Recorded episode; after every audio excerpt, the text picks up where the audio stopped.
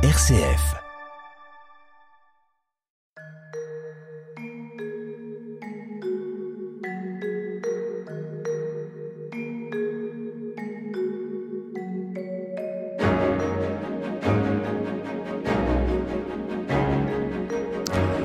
Bonjour à tous, nous sommes très heureux de vous accueillir pour cette nouvelle édition de notre émission Où va la vie? Au micro Frédéric Mounier. Chaque semaine, je vous accompagne tout au long de cette conversation consacrée aux questions éthiques. Nous sommes en partenariat avec le Centre Sèvres, les facultés jésuites de Paris et son département d'éthique biomédicale. Aujourd'hui, avec nos invités, nous allons réfléchir sur les liens entre l'écologie et l'éthique. Vous le savez, les débats sur les questions écologiques sont aujourd'hui très clivés, très clivants. Doit-on, peut-on changer le système économique de l'intérieur ou bien faut-il remettre en question intégralement et de l'extérieur? La violence doit-elle être considérée comme un mode d'action parmi d'autres et quelle peut être la spécificité d'une écologie chrétienne? Proposée par le pape François avec Laudato Si après les mois brûlants que nous venons de vivre, après la COP27 qui s'est tenue en Égypte, ces questions sont, vous le sentez bien, tous les jours de plus en plus lourdes et urgentes. Avec nous pour en débattre, Dominique Coatanea, bonjour. Bonjour. Merci beaucoup d'être avec nous. Euh, vous travaillez au Centre Sèvres, vous êtes maître de conférences en théologie morale et éthique, vous êtes docteur en théologie, euh, vous êtes membre de Justice et France et vous présidez l'association des théologiennes et théologiens pour l'étude de la morale, l'ATEM. Avec nous également Dominique Lang, bonjour. Bonjour. Merci beaucoup d'être avec nous. Vous êtes religieux assomptionniste, journaliste à l'hebdomadaire Pèlerin. Vous êtes vous-même passionné d'écologie. Vous avez publié deux livres. Euh, le premier aux éditions Salvatore, Fort dans la faiblesse, au cœur de la non-violence évangélique. Et puis Génération Laudato Si, c'est publié chez Bayard. Où va la vie? Frédéric Mounier. Où va la vie? Notre conversation aujourd'hui est consacrée au lien entre l'écologie et l'éthique. Alors on va remonter, si vous le voulez bien, euh, aux origines de la vision chrétienne des relations entre l'homme et la nature. Dominique Coatanea, que nous dit le récit de la Genèse? Alors, dans la Genèse, il y a un passage qui est une magnifique fresque de ce que les, euh, les premiers croyants ont perçu de leur relation à Dieu, d'un Dieu créateur du ciel et de la terre, à partir de ce chaos initial. Et le poème, parce que la Genèse est un poème, un poème mythique, qui raconte les origines, évidemment, où l'homme n'était pas. Donc, dans cette confiance que Dieu est créateur et sauveur, sauveur qu'il expérimente dans son histoire, hein, l'histoire de, de, de la sortie d'Égypte, l'histoire de la sortie de l'esclavage. Donc, ce Dieu qui crée cet émerveillement continu de la création qui est là entre nous, autour de nous, en nous. Donc les hommes en rendent compte à travers ce poème. Il y eut un jour, il y eut un matin. Donc il y a une forme poétique extrêmement Mhm. importante dans ce récit. Et ce récit progressivement met en scène les différents éléments du créé. Et au fur et à mesure de ce, on pourrait dire, de ce focus progressif, de cette fresque de la création, arrive ce moment, ce moment où Dieu voit que cela est bon. Le rythme de la création est la création est bonne. voilà. Mhm. Dieu dit cela est bon. Jusqu'à ce que petit à petit, cette fresque de jour en jour se compose jusqu'à cette exclamation et cela a été très bon. Et cela a été très bon avec les humains au milieu de ces Au éléments milieu. du. Et dans quelle position les humains alors Alors, Dans cette coup, fameuse toile de fond que vous évoquez. l'auteur biblique raconte comme dans un récit dans lequel Dieu prend la parole. Dieu vit, Dieu dit, donc une parole performative, Mhm. il dit et cela se produit. Qui réalise quelque chose. Exactement, Mhm. performative dans le sens qu'il réalise ce qu'il dit. Et Dieu dit une bénédiction, en fait. Une injonction aussi, une exhortation pour les humains qui consiste à croître, se multiplier et le terme utilisé là est un terme polysémique parce que c'est Qui a effectivement plusieurs sens. dominer. Oui. Voilà. Alors, dominer. Et du coup, c'est toute une longue, longue, on pourrait dire, herméneutique, c'est-à-dire une interprétation. Qu'est-ce que ce, pourquoi l'auteur Alors, est-ce qu'il s'agit de dominer, de cultiver, d'apprivoiser la nature? Et c'est donc toute la question de la place de l'homme dans la nature et avec la nature. Euh, Dominique Lang, qu'est-ce qu'on peut dire euh, euh, Comment peut-on lire euh, les récits de la Genèse euh, à partir de cette question-là? C'est intéressant effectivement de rappeler qu'il y a deux récits de la Genèse mhm. et qui justement ne, ne, partent pas du même regard. Il y a un regard effectivement, comme ça a été évoqué, sur cette harmonie du créé, cette grande cette grande symphonie d'un de, monde où chaque chose a sa place. Et puis un deuxième récit en parallèle qui a été maintenu dans, dans la littérature biblique, alors qu'on aurait pu choisir l'un des deux. On a gardé les deux et qui lui raconte une rupture d'harmonie qui raconte une perte, euh, une, un réveil douloureux sur euh, la, la, difficulté à rester dans dans ce créé. C'est la sortie du paradis. Alors c'est la sortie du paradis avec euh, l'apparition d'Adam et Ève. Tout d'un coup, cet homme et cette femme qui étaient magnifiés dans le premier récit, tout d'un coup prennent un nom, un visage, un caractère, s'expriment. Ils se découvrent nus. Ils se découvrent nus, dans, ils s'émerveillent l'un de l'autre, et puis ils s'émerveillent, enfin ils se découvrent aussi dans leur fragilité et mhm. dans leur difficulté à respecter une loi qu'il aurait proposée. Et ce qui est intéressant, par exemple, un bibliste comme André Vénin met ces deux récits en parallèle pour dire, tiens, il y a une tension euh, spirituelle qui est créée entre un premier récit où les mots effectivement utilisés pour parler de l'humain, c'est dominer, soumettez, qui sont des mots du langage royal, où on, on met son, son, esclave sous ses pieds et dit obéis-moi et un, deux autres verbes qui sont utilisés dans le deuxième récit qui sont cultiver et garder. Et là où, la responsabilité de l'humain est au contraire de devenir un jardinier de cet espace qui lui est confié. Et donc tout l'enjeu, c'est est-ce que j'accepte de sortir de ma posture royale pour entrer dans une posture de gardien? Alors Dominique Coatanea, au fil de l'histoire, comment est-ce que cette tension spirituelle et ces deux registres, le registre de la domination, de la soumission, ou bien le registre euh, de l'apprivoisement, de, de, de cultiver, de garder, comment est-ce que ces deux registres se sont conjugués? Parce que aujourd'hui, on entend beaucoup dire euh, si notre terre est dévastée, c'est de la faute d'une certaine éthique chrétienne qui a fait que l'homme s'est cru autorisé à, être propriétaire de la création. Euh, comment ça s'est passé au fil de l'histoire, Dominique Coatanéa alors ce qu'on peut dire, c'est qu'on peut rajouter une couche de complexité dans l'interprétation de Genèse, de Genèse 1 et 2.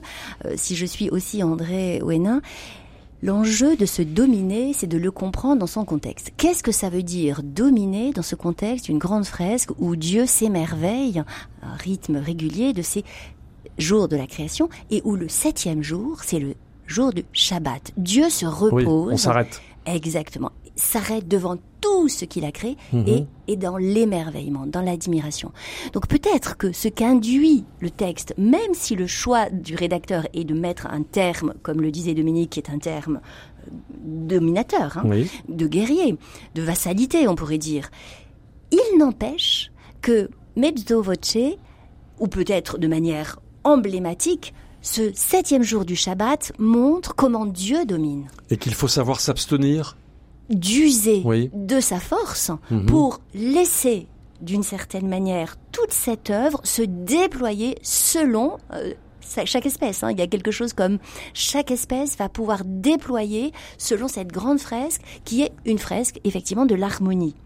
Mais la question qui est déjà en filigrane et qu'on retrouve dans Genèse 2, la question, elle est là, dans le texte, cachée mhm. dans le verbe. Qu'est-ce que ça veut dire? Qu'est-ce que ça signifie dominer comme Dieu domine? Dominer comme une puissance qui régule sa puissance. On dirait presque comme un souffle, comme un cri, hein, cette roua de Dieu, cet esprit qui plane sur les eaux. Dieu dont la toute-puissance est par un verbe qui crée, il dit, et cela est, en même temps, s'arrête pour admirer et donner mhm. l'espace à la création pour se déployer selon son registre propre. Donc vous voyez, à l'intérieur même du récit de Genèse 1, il y a déjà la mise en question, comment toi, le lecteur de ce texte, comment toi, le croyant de cette communauté, qui, qui, qui apporte, qui, qui, donne crédit à mhm. cette parole de Dieu, à cette grande fresque de la création, comment toi tu vas te situer dans ce grand Shabbat de l'histoire Alors justement, justement, comment l'homme se situe au milieu de cette création euh, Dominique Lang, euh, jusqu'à quel point peut-on dire que l'homme s'est peut-être laissé emporter par sa propre puissance, il a apprivoisé la nature, il a apprivoisé le feu, la technique, il a défriché, il a construit, il a artificialisé. Euh, est-ce que l'homme n'a pas été pris par une certaine forme d'ébriété, Dominique Lang? En tout cas, les récits, effectivement, disent ça de manière... très riche dans, un certain nombre de, récits bibliques des, premiers, des premiers chapitres de la Genèse. Peut-être que ce qui est en jeu, c'est euh, cette relecture des événements, parce que Mhm. finalement la Bible est toujours une relecture Oui. de- d'une manière de vivre ensemble. On constate qu'il y a de la guerre, on constate qu'il y a de la jalousie, on constate qu'il y a du positif, de l'émerveillement, des progrès technologiques, on constate qu'il y a des capacités intelligentes, on constate que le bon grain et l'ivraie sont mélangés. Oui, de fait, depuis toujours. De fait, depuis toujours. C'est Et un fait, oui. et donc, c'est dans cette complexité-là d'un monde où le bon grain et l'ivraie sont mélangés, où il faut pouvoir tenir une parole qui nous dise, mais euh, il y a une espérance possible et la destruction n'aura pas le dernier mot. Et donc, tout l'enjeu est là, et Ce qui est le fondement de la foi chrétienne. en, en grande partie, oui, Oui. La, la foi juive aussi, de, Mhm. dire les événements peuvent nous broyer, on peut être euh, esclave, on peut être, mais Dieu va nous faire revenir, Dieu va nous remettre sur notre terre, Dieu va redéployer son Shabbat où nous pourrons le célébrer euh, euh, chez nous. Et donc tout ce travail-là est à reprendre à chaque génération en fait. Oui. Et, et aujourd'hui, la prise de conscience écologique manifeste aussi un affaiblissement euh, euh, collectif de notre rapport à tout ce qui n'est pas humain. Euh, je pense Oui. que ce que, ce que pointait euh, ce, ce théologien médiéviste, enfin cet historien médiéviste qui s'appelait Lynn White aux États-Unis en 1967, qui a justement été celui qui a montré cette lecture faussée de, de certains milieux chrétiens en disant mais finalement euh, à force de, de croire qu'on est les, les rois du monde, qu'on Voilà. qu'on a le droit de dominer, eh ben on peut faire ce qu'on veut, on a une posture tyrannique. Et, et donc Lynn White dénonce ça, montre comment dans le, dans le Moyen Âge, sans doute, il y a une espèce d'accélération de cette prise de conscience parce que les progrès nous permettaient de devenir indépendants de la, du ciel. La, la terre Mhm. suffisait Voilà. à elle-même. On n'avait plus besoin d'ouvrir le ciel pour demander que la pluie tombe. Et donc, à force d'orgueil et de, de, de sentiments d'autosuffisance, on a perdu ce, ce Dieu du ciel et de la terre qui était justement celui qu'on rencontre dans la Bible. Donc si je vous entends bien, Dominique Lang, la question aujourd'hui c'est euh, sommes-nous ou décidons-nous de ne plus être les tyrans du monde Alors, c'est dans toutes ces En dimensions tout cas, c'est ce que disent un certain nombre de, de- de revendications écologiques en disant Oui. sortons, euh, dénonçons cette posture tyrannique qui considère que tout ce qui n'est pas humain est à notre disposition euh, de manière tout à fait euh, Selon sans- notre bon plaisir. selon notre bon plaisir, oui, oui, et sans se poser de questions sur la, la dignité propre des autres créatures. Lorsque vous dites tout ce qui n'est pas humain, Bah, c'est une distinction qui est intéressante, qui émerge, euh, et Dominique le dira sûrement mieux que moi, mais cette prise de conscience que euh, euh, parler de l'humain et du non-humain, c'est une manière de dire le non-humain n'est pas moins euh, digne et moins intéressant et moins euh, important dans la création que l'humain. Et, même le premier récit laisse entendre ça, puisque l'homme et la femme sont créés le sixième jour, mais ils sont pas créés tout seuls. Le même jour, d'abord, ont été créés les grands animaux. On pourrait dire un peu les animaux domestiques, les animaux les plus proches de nous aujourd'hui. On a une communauté de destin avec cette partie-là de la création. Alors une communauté de destin, on va évidemment revenir sur cette question-là, mais je me dois euh, immédiatement de vous poser la question que tout le monde se pose, Dominique Lang. L'humain et le non-humain sont-ils dans une position d'égalité, d'équivalence, ou bien l'humain peut-il encore dire qu'il prédomine d'une certaine façon, Dominique Lang? Eh Ben, si je suis un peu provocateur, Oui, d'un point de vue spirituel, Oui, Nous sommes tous des créatures et donc nous, sommes, nous avons tous la même dignité d'avoir été créés, d'a- d'avoir été amenés à la vie, à la lumière par un même désir créateur. Et donc toute créature, et c'est ce- c'est un peu la prise de conscience de François d'Assise, quand il prêche aux oiseaux, aux poissons, loups de Goubio, etc., en disant c'est le même évangile que j'ai annoncé à toute créature vivante, puisque toute créature vivante est image du, créateur. Et, c'est bien ça le- l'enjeu. Alors évidemment, après d'un point de vue philosophique, les théologiens se sont démenés Mhm. depuis des siècles pour ne pas tout mélanger, pour Ouais. éviter les syncrétismes, pour éviter les dérives idolâtres, etc. Et, et, et à raison. Mais à force de, de se défendre contre le reste de la création, on en a oublié d'en défendre la dignité spécifique. Alors par exemple cet été si brûlant, euh, euh, certains de nos petits enfants nous ont dit par exemple il faut pas écraser les mouches, même s'il y avait beaucoup de mouches. Euh, est-ce que c'est une euh, est-ce que c'est une illustration de ce questionnement, Dominique Lang? Bah, en tout cas, que des jeunes générations nous interpellent sur cette, euh, cette espèce de point aveugle qu'on a laissé s'installer en disant oh bah les autres créatures euh, ne sont là que pour nous servir ou parce qu'elles nous encombrent et donc on peut les éliminer. Ça ne tient plus aujourd'hui face à, Mhm. à cet effondrement collectif que nous voyons. Ça ne tient plus. Alors on, on va faire une première pause musicale si vous voulez bien après cet euh, exposé un peu de la toile de fond de la réflexion des liens entre euh, l'écologie et euh, l'éthique puisque c'est le thème de nos de nos conversations. On va écouter une chanson qui va rajeunir certains d'entre nous, une chanson de euh, Nino Ferrer, La maison près de la fontaine. Écoutez bien les paroles. Certains nous disent aujourd'hui que euh, cette chanson a marqué un point de départ d'une certaine réflexion écologique. La maison près de la fontaine, couverte de vignes vierges et de toiles d'araignée, sentez la confiture habiter.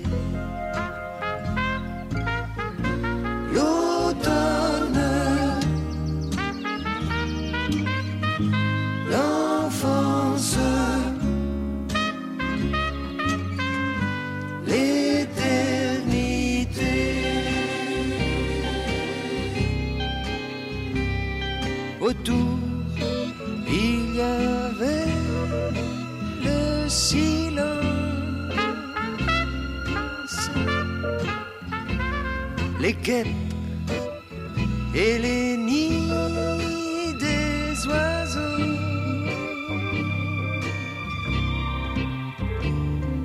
On allait à la pêche aux écrevisses avec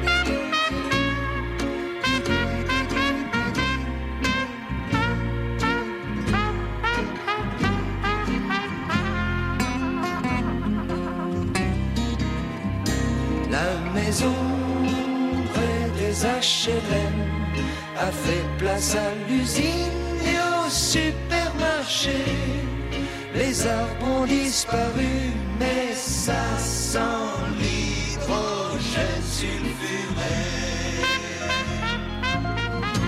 L'essence, la guerre. la société. Ce n'est pas si mal. Et c'est normal. C'est le progrès. Nino Ferrer, la maison près de la fontaine, vous avez entendu, la maison près des HLM a fait place à l'usine et au supermarché. Les arbres ont disparu, mais ça sent l'hydrogène sulfuré, l'essence, la guerre, la société. Ce n'est pas si mal et c'est normal, c'est le progrès, c'est tout le questionnement que nous poursuivons avec nos invités dans cette édition euh, de notre émission Où va la vie, euh, qui travaille sur les relations entre l'éthique et l'écologie. Où va la vie? RCF. Au micro Frédéric Mounier, nos deux invités aujourd'hui, Dominique Coatanea, euh, théologienne au Centre Sèvres et présidente de l'Association des théologiennes et théologiens pour l'étude de la morale, l'ATEM, et le père Dominique Lang, religieux assomptionniste, journaliste à l'hebdo, à l'hebdomadaire, pardon, euh, Pèlerin Magazine. Alors Dominique Coatanea, dans la première partie de cette conversation, nous avons bien compris qu'il y a une sorte de, tension spirituelle dans la vision chrétienne euh, sur la création à partir des deux récits de la Bible. Euh, L'une est plutôt euh, tendue autour de la question de la domination, de la soumission, et l'autre évoque plutôt le fait de cultiver, de garder, de jardiner. Et Dominique Lang évoquait l'affaiblissement collectif de notre rapport à tout ce qui n'est pas humain. Alors, le pape François nous a fait une proposition à travers l'encyclique Laudato Si. Comment est-ce que le pape se situe dans cette réflexion, Dominique Coatanea alors, dans Laudato aussi, le pape va prendre le temps, dans le chapitre 2 de cette encyclique, de revenir sur ce qu'il appelle, de façon très claire, une herméneutique erronée des textes bibliques. Alors, expliquez-nous. Traduisez. Ça veut dire qu'il nous, il nous dit on a longtemps cru que dominer pouvait signifier cette tyrannie dont Dominique a parlé. Voilà. Il dit ça, ça n'est pas une manière correcte d'interpréter herméneutique, c'est-à-dire interpréter les textes bibliques. Et pourquoi ça n'est pas correct? En partie pour ce que nous venons d'évoquer précédemment, c'est-à-dire qu'il y a une autre manière de penser qui est le chapitre 2. Déjà, je vous ai dit que dans le chapitre 1, il y avait déjà des nuances oui. à apporter sur mmh. la manière de dominer. Et dans le chapitre 2, de fait, l'insistance porte sur garder et cultiver le jardin. Donc garder, être le gardien de ces éléments du créé et donc de ces éléments à la fois minéraux, végétaux et animaux euh, oui, oui. Qui, qui, sont là autour de nous, les poissons, euh, les oiseaux, euh, les mammifères, etc. Donc au fond, garder, qu'est-ce que ça peut bien signifier pour nous comme vocation au cœur même de ce jardin, un horizon nous est proposé qui est de garder et cultiver. Alors, garder, on pourrait traduire prendre soin, de ces éléments du créé et cultiver, c'est tout ce que vous avez dit tout à l'heure et que Nino reprend, c'est-à-dire que il ne s'agit pas de considérer que l'homme n'est pas outillé, que l'intelligence humaine ne va pas tenter de, de faire usage de ces biens. L'homme a le droit d'exercer son intelligence. Exactement, mais non seulement le droit, mais c'est sa vocation. Cultiver, c'est aussi tout le travail de la culture. Donc je crois que dans ce texte, il y a aussi une grande question qui est une question contemporaine que l'anthropologie euh, a beaucoup travaillé, qui consiste à se dire, mais au fond, la manière manière dont dans notre culture occidentale, nous pensons à une distance, une distinction totalement hermétique entre nature et culture, peut-être que c'est cette manière-là de penser les relations nature et culture qu'il nous faut réinterpréter comme un moment de l'histoire de la pensée et qu'il y a d'autres manières d'interpréter le rapport nature-culture. Donc le moment est venu. Alors, le moment est venu dans les sciences humaines, c'est déjà ce qui est à l'œuvre, c'est-à-dire tout le travail des anthropologues euh, qui, qui, travaillent notamment avec euh, les, les, sociétés arborigènes, que ce soit euh, dans les grandes steppes. Les peuples premiers. Exactement, mhm. ou que ce soit dans, dans les bassins de l'Amazonie et le pape François a convoqué un synode sur l'Amazonie justement pour que nous soyons centrés sur les questions écologiques. Exactement, nous soyons tous dans cette conversation où nous mhm. comprenons qu'il y a des manières plurielles d'entrer dans ces relations entre nature et culture. Et qu'au fond, la Bible est beaucoup moins on pourrait dire simpliste, il y a beaucoup plus de complexité dans la compréhension du vivant. Alors, Évidemment, il y a des genres littéraires dans la Bible. Donc évidemment, il y a des genres littéraires lorsqu'on entend par exemple l'âne de Balaam, ce prophète, et que l'âne lui parle. Donc vous voyez, ça doit nous étonner. Tiens, un âne mhm. qui parle. Mais d'une certaine manière, cette manière littéraire de raconter cette relation entre l'humain et cet âne qui est euh, son animal de proximité, hein, comme le disait Dominique tout à l'heure, on a entre les humains et les animaux des proximités beaucoup plus grandes que cette dichotomie entre nature et culture voudrait nous le faire croire. Donc je pense que c'est un des axes du travail de la réinterprétation de la manière de se situer dans le vivant, l'humain au cœur du vivant. Alors on vous comprend bien Dominique Coatanea, le moment est venu d'ouvrir à nouveau frais cette réflexion sur les rapports entre nous et tout ce qui nous entoure, tout ce qui n'est pas humain, euh, comme disait Dominique Lang, donc les minéraux, les végétaux et les animaux. Mais je me tourne vers Dominique Lang. Euh, aujourd'hui, euh, nous baignons dans une dans une ambiance générale qui est quand même très très anxieuse par rapport aux, questions portant sur la création, euh, très très anxiogène. C'est-à-dire que euh, on a quand même le sentiment, au fil des heures, jour après jour, que que tout va brûler, que nous n'avons plus le droit d'agir sur la création. On voit se développer comme ça une certaine forme d'éco-anxiété que nos que nos auditeurs peuvent expérimenter. Qu'est-ce que vous observez sur ce plan-là, Dominique Lang? J'observe juste que dimanche dernier, le, enfin l'évangile qu'on a cité était un, évangile extrêmement anxieux, créant beaucoup d'angoisse sur euh, vous aurez des tremblements de terre, des catastrophes, des épidémies, on vous persécutera, certains sont tués, on, on, vous divisera entre père et fille, on, voilà.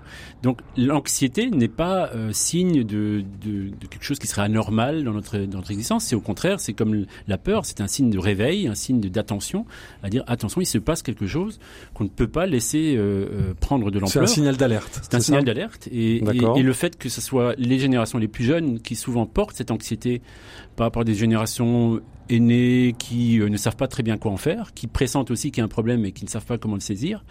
Euh, là, il y a vraiment un révélateur, comme dans la Bible, très souvent, des, des, enfants ou des plus jeunes ont su réveiller les générations les plus âgées en disant euh, le roi est nu et vous ne l'avez pas vu, et ben nous on vous le montre.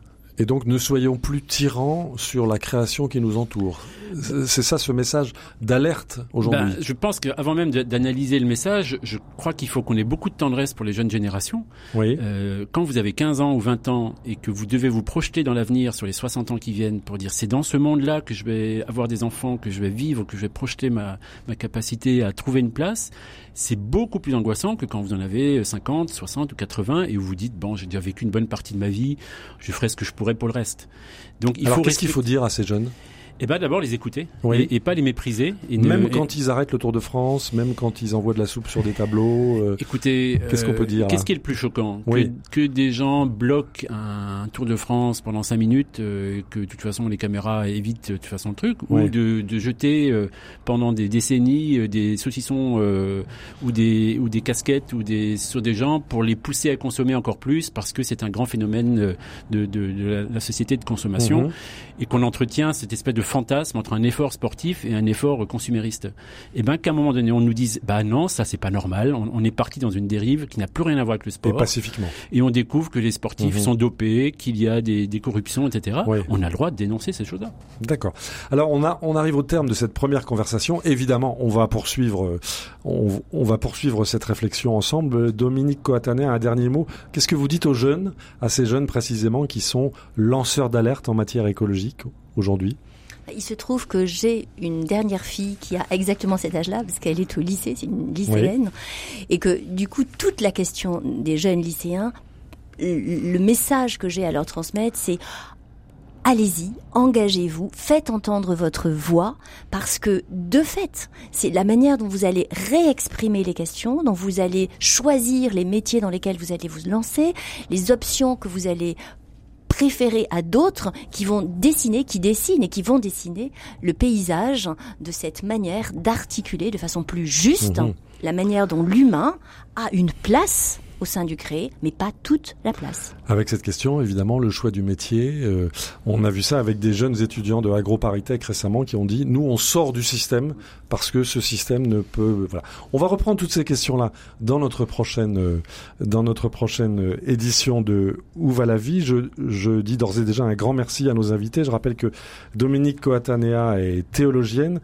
euh, au Centre Sèvres, membre de la faculté de théologie, que vous êtes également euh, présidente de l'association des théologiennes et théologiens pour l'étude de la morale, l'ATEM. Un grand merci également à Dominique Lang, qui est religieux assomptionniste, journaliste à l'hebdomadaire Pèlerin. Je rappelle les deux titres de vos livres, Dominique, Fort dans la faiblesse, au cœur de la non-violence évangélique, c'est publié chez Salvator, et Génération Laudate aussi, c'est publié chez euh, Bayard. Nous nous retrouverons la semaine prochaine. Nous poursuivrons notre réflexion déjà bien entamée sur les liens entre éthique et écologie. Je rappelle qu'au fil des semaines, nous sommes en partenariat avec le Centre Sèvres, les facultés jésuites de Paris et son département d'éthique biomédicale. Et donc, nous tentons de répondre en écho à l'actualité aux nombreuses questions euh, qui se posent à nous, qui se posent à vous euh, dans le champ de l'éthique. Euh, vous pouvez évidemment réécouter cette émission où vous voulez, quand vous voulez, en podcast, c'est-à-dire en balado diffusion. Pour cela, rendez-vous sur le site ou l'application de RCF euh, sous la rubrique Où va la vie et vous pourrez nous écouter dans les transports en commun, à vélo, voire même, j'ose à peine le dire, au volant de votre voiture. Si vous souhaitez aller plus loin, nous vous invitons à visiter le site du département d'éthique biomédicale du Centre Sèvres. C'est euh, sur l'adresse centresèvres.com. Un grand merci à notre réalisateur Pierre-Henri Paget. À la semaine prochaine.